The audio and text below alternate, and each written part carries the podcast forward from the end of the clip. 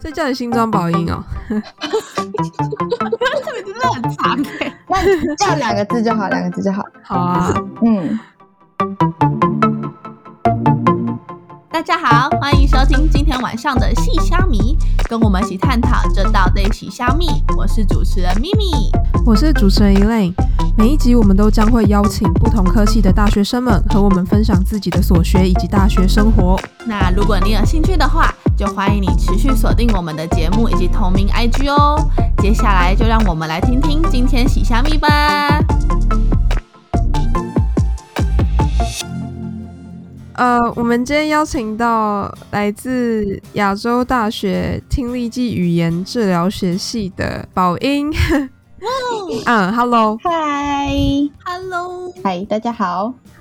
这个科系就大家一般的人们都蛮不熟悉的，可能会是说第一次听到这个系的伙伴们居多。那我自己上网查了一下，这个系的简介超级明确，他说就是志在培养听力师以及语言治疗师的一个科系，是这样子吗？嗯，对，它真的就是如它的名字这样子，听力暨语言治疗，就是你之后不是做听力师，要不然可能就是做语言治疗师之类，就分成这两大类这样子。哦，所以它就是一个已经很明确学生的出路的一个科系，这样。算是，我觉得三类的系好像 都蛮直接的感觉，就是都差不多。这种考国考，然后你如果有考上，也想做这个工作，你可能就会继续往这方面发展。哦，了解。嗯，诶，那想请问一下，所谓语言治疗师还有听力师的工作内容大概是什么样子？诶，先讲听力师好了。听力师就是呃，我们医院有时候，比如说老人家听不清楚，或者是像是就是一些做在工地工作的人，然后他们就可能听力受损，那他们可能就要先去医院做检查。那一般就是医生看完之后，然后再去把他转介给听力师，那听力师就帮他去量，看他现在听损是几分贝听不到这样子。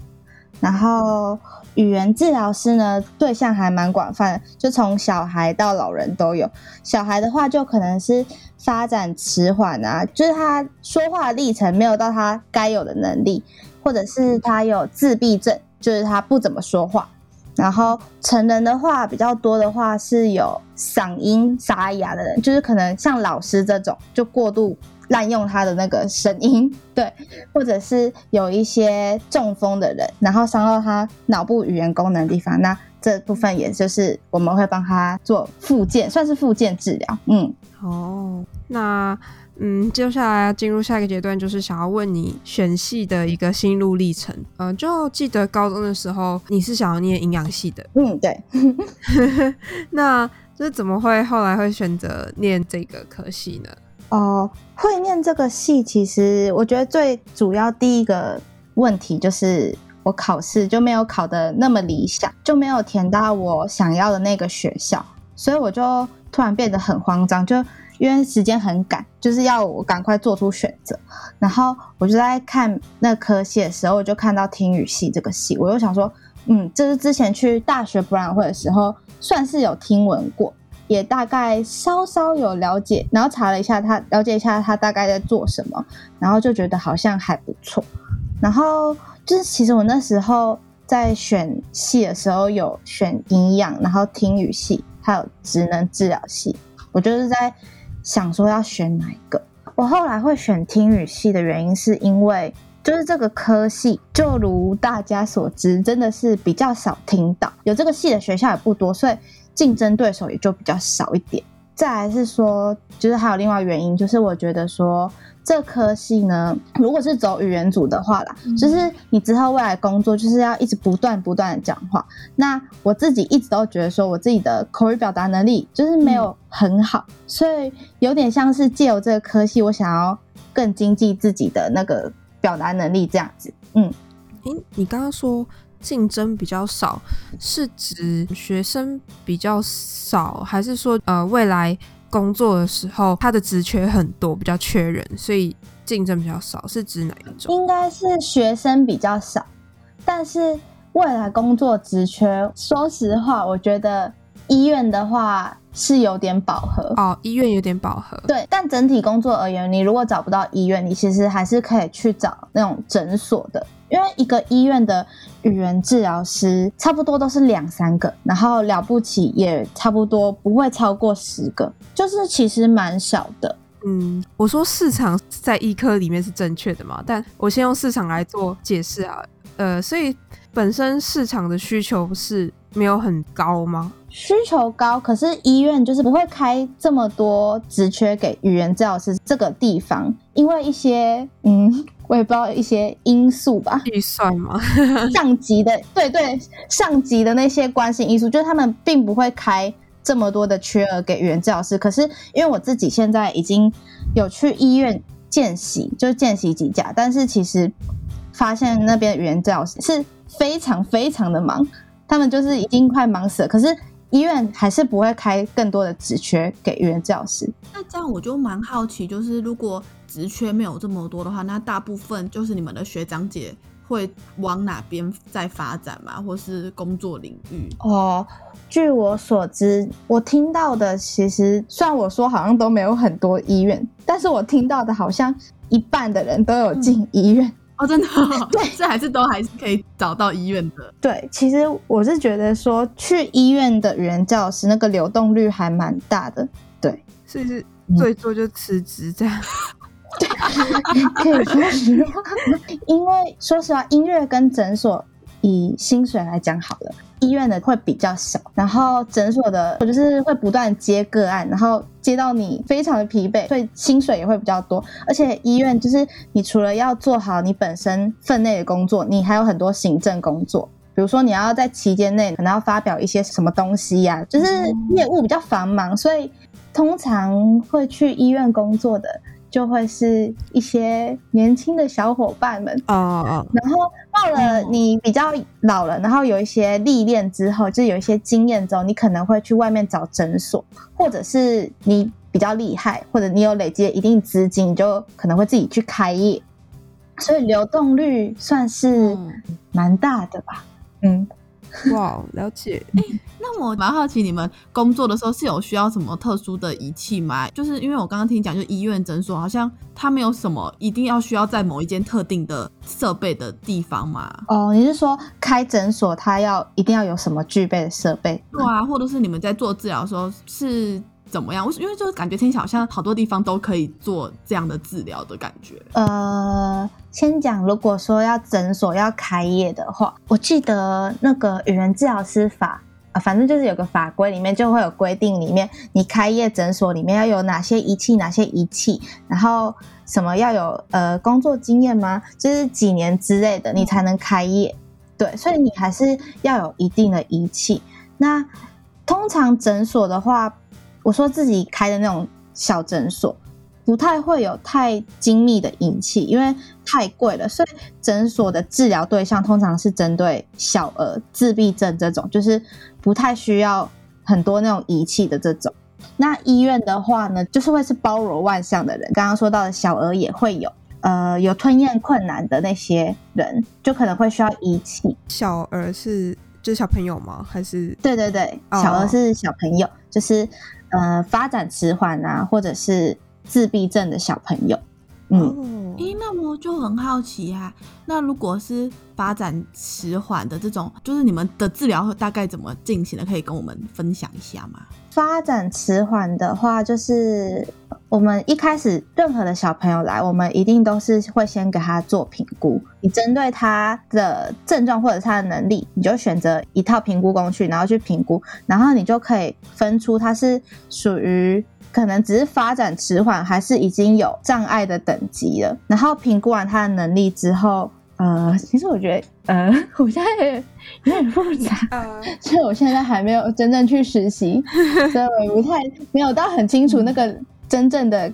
怎么开始的那个流程。没关系，没关系。嗯，但是。如果说去治疗语言的话，主要的话我们会有会伴随一些玩具，对，然后就是用游戏进行，嗯嗯，做很多引导类的动作，对对对，哦，嗯，那这样是会就是可能治疗师，然后是一直不断的重复某一个字词啊，引领小朋友讲这样吗？对我们最常使用的治疗方式其实是用绘本，哦。就是因为绘本嘛，它会不断的重复某些字词，比如说我们先设定一个目标，呃，今天要教它颜色好了，那我们就选了一本很多颜色鱼的绘本，然后呢就重复说，哦，这是一只红色的鱼，这是一只绿色鱼，那我们借由不断重述，然后之后就会再问他说：“那这是什么鱼之类的？”那今天假设要教的是教他使用要不要，然后他要回答出要，那我们就会选一本绘本，里面充满要不要的问句。而且这本绘本通常我们不会说这堂课我们教他这一次，那我们下一堂课就换别本绘。嗯，不会，因为通常。呃，他们需要很多很多的时间去真正熟悉它，所以可能一本绘本我们可能会带至少两三次这样子，哦算是用经验吗？嗯对然后，其实我觉得语言治疗师以小孩子来说，有点像是老师，就是在医院的老师。嗯对，只是他会更关注于你这个学生而已，就是他是比较一对一的这种哦方式。治疗的话，医院是半小时，然后也会有所谓的作业给家长去做。嗯，哦哦，这样子治疗才可以持续带回家里，这样。对对对，然后在下一次再来的时候，老师就会问那个家属说：“那在家里练习的状况怎样啊之类的。哦对这样听起来，语言治疗比较像针对小朋友们，然后听力师会比较多的会是老人吗？嗯，对，呃，差不多。虽然说也会有其他的，像是语言治疗师是小孩嘛，那老人的话可能就是有吞咽障碍的啊，或者是嗯，中风吧，如果意外伤到脑部。对对意外的那种。但是如果说群数的话，真的是小孩比较多。然后听力师的话呢，最大宗的就是大家都知道助听器，然后就是配给老人的。那比较少部分的婴幼儿，可能是有些婴儿他一出生，然后就有先天性的听损，就先天性听不到。而且其实婴幼儿刚出生的时候，我们都会给他做听力筛检。对对，我有看到。对对对，就是都有掺杂，只是大客群的确是那样子。嗯，而且我觉得你们用绘本这个方式很好，就我没有想到是这个方式，我一开始还以为可能就只是一直念要不要要不要，然后然后他们就模仿你们的嘴型之类的，我就听你刚刚分享是用绘本，我就觉得这个方式就蛮有趣，而且如果是小朋友来说的话，也比较不会觉得这么有压力吧。嗯，对对，就是其实我在旁边见习的时候，就他们可能还有时候还会玩玩具啊，就觉得其实还蛮好玩的。自己也很想玩，对，因为其实呃，听力暨语言听起来，刚刚听你稍微解释一下听力师跟语言治疗师，感觉还是一个不同领域的东西。那为什么就是都要把这两个领域放在同一个学系去做学习、啊？有些为什么不直接说听力治疗学系，然后再分另外一个叫做语言治疗学系？哦，我觉得主要是因为听跟说是那种息息相关的关系吧。我也觉得，对对对，所以它才会放在一起，而且每个学校的听力系或者是语言系，大一、大二的时候都要互读另外一组系的东西。对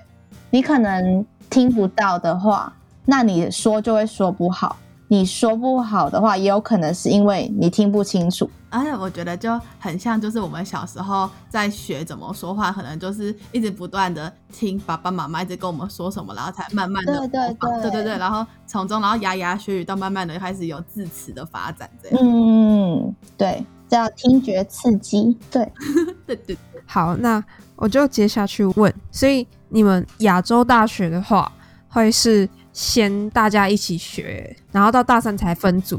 嗯，那好奇你选的什么？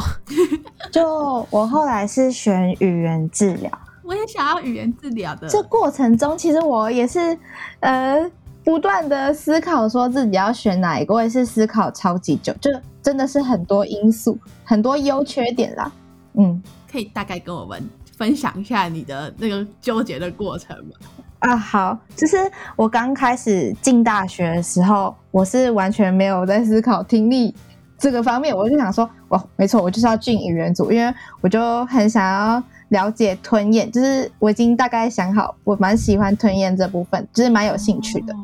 然后可是后来大一进去之后，就是开始学听力，学那些数据怎么看，然后也有学操作仪器。我就觉得说，哇，操作仪器真的是蛮好玩的，就是可以按按按按，然后就可以得到一个数据，然后你会看图，还可以解读，就很像很厉害一样。而且就是，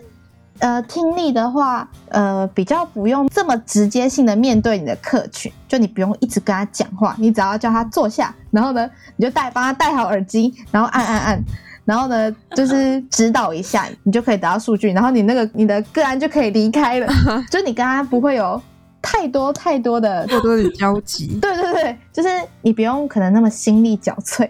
每天都在想说，哦，这个个案怎么都教不会呢？真是啊，真是太麻烦了。下一次课程要给他设计什么？就是我觉得，嗯我那时候不想学语言的另外一个考量，是因为听力比较不用这么一直在心力憔悴在你的工作上。所以听力听起来会是一个以检测居多的一个组吗？呃，对，检测居多。然后现在有一个叫做听能复健，就是跟语言比较像，就是在教那个小朋友，你戴了助听器之后，你要怎么去使用它。但是大部分的话都是以检测为主，这样子。可是我这样听起来啊，因为你的初衷不是想要学习怎么样说话吗？等一下是是说学习怎么说话，好像不是这样讲，这样讲到哪里怪怪的？是怎么是哦？学习那个口语表达能力啦，对对对，嗯嗯，对啊。所以如果是听力组的优点，不就会有点跟你一开始的初衷有点相违背了吗？没错，你说对了。所以后来是这个原因才让你决定要选择语言治疗了吗？我不知道哎，我就觉得说，虽然说听力好像听起来比较不会这么身心俱疲，可是我觉得说我选语言的话，好像才能从中让我好像成长到一点什么。还有另外一个原因就是，说实话，我一开始是一个讨厌小孩的人，没错，好意外哦！对我是很讨厌小孩的人，但是我觉得我从这一整个学习的过程中，他逼迫你一定要跟小孩相处，然后逼迫你一定要说话。我觉得我有渐渐的对小孩有点可以交流的感觉，我就 觉得我好像收获到了什么。哦，小孩子也有可爱的一面哦。对对对，我觉得一部分我在学习的过程中，一部分我也觉得自己在成长，所以我就觉得说，好像从语言这边虽然很辛苦，可是我觉得我是在成长的。嗯，嗯嗯，我下学期也要去小儿科实习了呢。好啦我希望我也可以跟你一样有这种收获。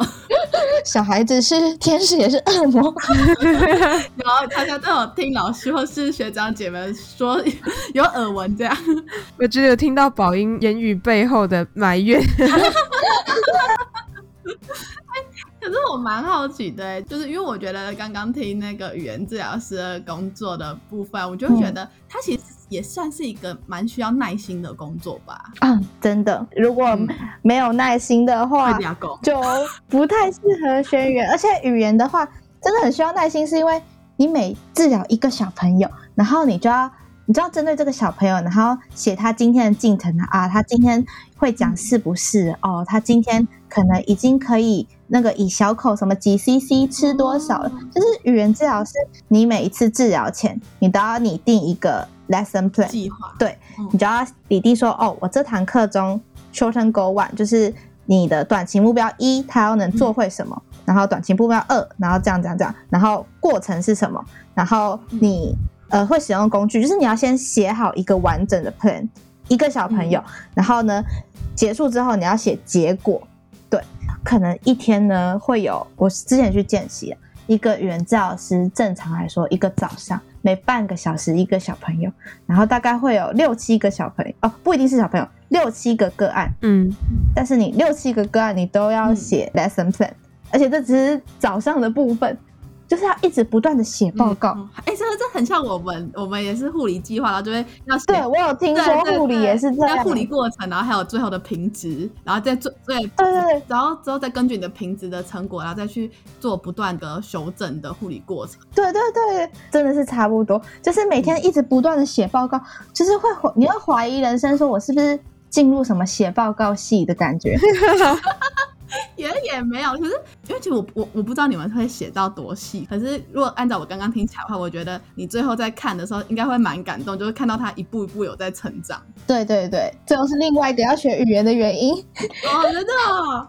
可是那我很好奇，就是你有没有听老师或是学长姐会有分享说，大概一个个案，呃，看到他有到达某一定程度的进步会需要多久吗？呃，shorten goal 就是我刚刚讲的，每次当他上课前都要设定 shorten goal，然后看设的目标，但是通常小孩子学习能力通常还蛮快的。嗯，如果说比较小的那种，应该是两到三个月，然后一整个通常是好像是每半年，嗯然后就会换，所以大概一整个结束大概是半年。嗯，呃，就是我这边自己解读一下，就听起来，如果比较喜欢跟人社交，比较适合去选语言治疗组；但如果没有很喜欢这个部分，就是跟人社交的部分的话，就比较适合去呃听力组这样子吗？对，就是如果你是比较直，就是你比较理工的感，嗯然后喜欢数据、喜欢操作的话，那就可能比较适合听力组这样子。然后也不太想要一直写报告，就是比较适合听力组。哦，了解了解，嗯那那我觉得我一开始会就会很直觉的觉得我想要选语言治疗组，应该就是因为就像我会选护理一样，也是因为可以跟人互动吧。而且我觉得像你们这样长期的治疗，应该也会跟个案建立蛮深厚的感情。哦，对啊，真的就是那时候哦，因为我们呃校内实习嘛，然后也有一些个案，然后是给我们带的，有成人也有小孩。然后我记得我们有带一个小孩，哦，不是我带的，然后我们有带一个小孩，然后就是一直看他，我们治疗了他呃一个学期嘛，然后也就是半年，然后嗯。到最后。我有点忘记他们教会他什么了，反正最后是有建立不错的关系，然后个案家长还会送，就是我会送饼干还是水果之类的，对啊，好了，我觉得之后如果我们有访谈到那个护理系的时候，我就可以也可以分享我在实习过程中，就是因为相较起来你们是半年，嗯，因为我们的其实通常一般病房不会住这么久，可是我就也有就是可以感受到这种感动的小瞬间，然后我就觉得你们的一定感动会更多。嗯嗯。嗯，好那呃，因为刚刚有提到说是大三才开始分组，就想请教一下你们大一、大二的学习的内容，就是想要请你介绍一下你们各个年级的学习重点，这样。哦，好，就是其他通识课就不说什么国文、英文，大家都要上。嗯就是大一进来的话，嗯我们会先上心理学，然后还有一些基础的神经解剖，还有生理。然后这部分的话是听力跟语言的，呃，神经解剖、生理都要上，就是我们要上口腔肌肉什么的，然后听力的三个结构之类的。一下的话就变成要上言语科学跟听力科学，也是一些基础的概念。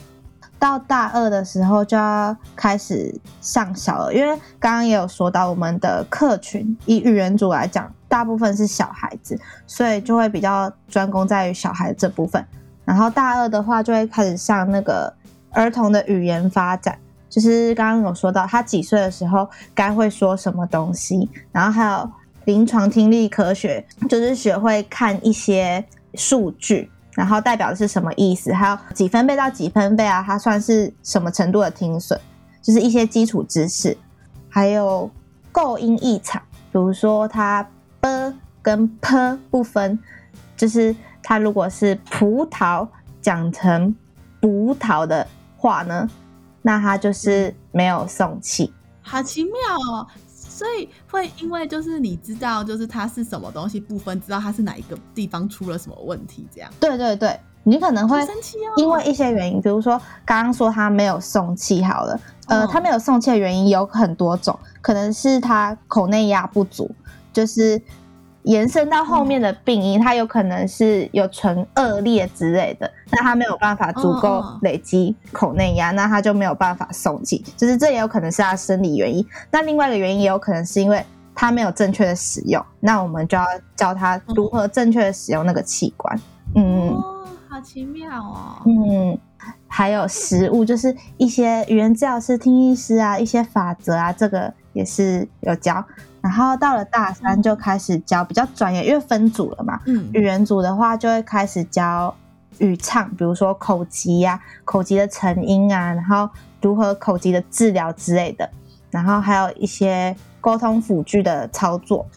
嗯，然后还有教吞咽，嗯，还有嗓音，就是他可能有沙哑，或者他有气息声很严重，然后运动言语的话是教就很多雅型，纳吉的各种雅型。嗯，雅型雅型就是呃呃纳吉的话有分，是不是太专业了？对 对，就要讲到，反正它有分几个类别，然后你要分别知道哪个类别它的症状是什么，然后它是哪边脑部的哪边受损，所以才造成它有这个症状。对，就是哦运、应该说运动言语的话，就是他讲话的话可能会有颤抖、运动，就是运动方面的困难。这样我就懂了。嗯，对对对，那成后面还有一个是哦。成人语言，语言的意思是说他是有语义，就是没有办法表达很好，或者是语法他会跳乱的这种问题，就不是运动方面，是他整个、呃语言脑部区能的对那个方面有问题。哦，嗯，成人的话大概是这样子，运动方面问题跟他组成那句话的问题。嗯，然后听力组的话，我就不太知道。对，但是大致上就是他们现在有教那个婴幼儿听力，然后还有一些听觉辅具跟电生理。反正我听我听力组的同学，他们是以操作为主，就是他们操作比例会很重，他们每个礼拜都要去操作仪器，还要做这方面的功课。对，嗯嗯，听起来也是因为听力组主要也是在做操作仪器的工作。嗯，对对。那我嗯我就对你刚刚有提到那个口级的成因那些就很有兴趣，你可以大概跟我们讲解一下吗？哦，就是这个口级，没错，因为我这学期见习就是看人家做一整个学期的口疾，然后我就觉得嗯，口疾治疗真的是很神秘，就是他治疗呃很像很像去看那个什么心理医生，嗯，就是他不像是我们正规语言治疗，他与那个治疗师会一直不断的探讨，就是去套你话，然后去了解你到底为什么会有口疾，就他的过程真的很神秘。那、为什么会有口疾啊？我现在联想到，就是他是想要探讨说，嗯你是不是因为某些心理上的原因造成你有什么创伤，然后你有口疾，像那个哦电影那个什么《王者之声》一样，可能对对对，对 对，没错。哦我记得我去上口疾的第一堂课，老师就是要我们去辩论《王者之声》那个电影的相关问题。好奇妙哦。好酷哦。对啊难怪，你们大一那个时候也有修了点心理学，因为我刚刚就在想，为什么会就是会修到心理学这门课？嗯，就有时候讲不出话来，其实蛮有一部分原因，可能也是跟心理方面有关系。嗯，可能有受过什么创伤之对。对对，嗯，哦，所以不完全是生理上有问题。对，口疾的话，通常是比较偏心理方面。哦我，知道了，我忘了是电视还是什么有看过，可能是也有看到某一些可能太过震撼的画面，然后导致对不对？对对对，就是心理上的创伤，对对对而，导致他有这样的状况。嗯，像是我这学期见起的那个个案，他就是、哦，先说他的起因好，就是好经过一番的探讨之后，他好像是小的时候什么被亲戚关在那个什么很大的冰箱库里面，然后他在哦一个人在里面很害怕，这是他很小的时候的事情。但是我们经过一番的就是挖掘他内心深处之后，发现他的记忆其实是有错误的。哦就是比较像是不断的去探讨它。嗯，其实口疾的人，然后来看语言治疗的蛮少的。可是、嗯呃，如果他很多都是跟这种创伤什么相关的话，那会不会你们可能发觉到后来会跟社公司，或者是会不会需要哦跟警察什么，会跟社会事件有关吗？应该没有到这么严重，社会哦哦，没有到这么严重。通常好像都是那种霸凌居多。霸凌这个不严重吗？嗯，我觉得也蛮就是。怎怎么说？就是他可能是很久以前就会就发生的事情，嗯比如说我们这个口级来的个案，他他是我们学校的学生，然后他已经大二了。嗯然后他这个口级事件的起始点是在他小三的时候，嗯嗯，所以就可能比较难追溯。哦，哎，那这样之后应该还是会转接心理师嘛，就是帮忙开导这样。这可能因人而定诶，因为我们这个、哦。像我们这次来的这个个案好，他就是他他其实非常的有自信，但他就是有口疾，对他也没有需要去看什么心理医师之类，他只是很认真的想要解决他口疾这个问题而已。哦哦，那我还蛮好奇，那他后续是治疗成果吗？对对对对对，后续你有跟进吗？还是有有有，因为我有同步到他的第一次评估，跟他到最后一次评估，就是他是有进步，而且其实进步还蛮明显的。我呃，哦，但我有点忘记他的进步幅度，但我记得他原本好像是中重度的口疾，就是任何个案来之前都会先做评估嘛，就是他原本的原始的程度水平。然后他一开始是中重度，那他最后一次评估好像是轻度吧，就是其实进步幅度很大。对，那进步好多哦。哦，那我蛮好奇，因为像这个，因为你是说他呃，可能不是说真的有什么心理创伤，他只是单纯想要治好他这个口疾的部分。那呃，治疗的方式就是跟他慢慢讲话吗？还是哦，治疗方式那个跟慢慢讲话，那个是老师示范。其实一开始我们会先跟大家介绍你生理机转，就是你讲话是怎么产生的啊？你是从肺部先发声，喉咙声带震动，然后嘴巴再讲出来，然后我们就要他细细的去体会这每一个步骤，让他可以更了解。再来是治疗的内容的话，我记得有的是一些放松，放松之外呢，还有训练他发声磁场，就是看他能不能发那么久，他肺部的气流量是否足以支持他发那么久的音。对，就是看他一些其他方面生理上的问题嘛，还是另外他不能放松的问题。然后，因为我们刚刚说口疾大部分是因为他心理压力造成的，那我们就可能会让他在全班同学面前自我介绍之类的。哦嗯，让他熟悉这样。对对对，然后或者是因为我们一开始那个口疾的评估有问几项问题，就是问说哦，你跟家人、跟你跟朋友、跟你跟什么比较有威严的长者，你的对话时、你的紧张程度跟你的口疾程度这种。哦对对，嗯那我们就会借由这个评估，我们会让他真的去跟那些人练习对话之类的。哦嗯，可是像刚刚你有提到，就是让他们放松，我就蛮好奇，就是你们会有用到催眠这种吗？没有哎、哦哦，不会这么复杂，好，有点不用到这个，好有点玄学，但是有跟催眠类似的、欸，哦，真的、就哦，是有个叫做，但那也不是催眠啊，那只是让你跟着他一起放松，那叫做正念呼吸法。哦，我以为你要说冥想，啊、不不不不啊，冥想其实也有点像，哦，但是正念呼吸法就是啊，你去网络上打，嗯。他就会一个男人用很沉稳的声音，然后教你要怎么吸跟吐，就放松这样。哦嗯，，对对对，嗯。据临床的那个研究，好像还蛮有效的。哦，嗯，好奇对妙啊，这集就先到这里喽。想知道更多关于听语系的大学生活吗？那就敬请期待下一集的播出吧。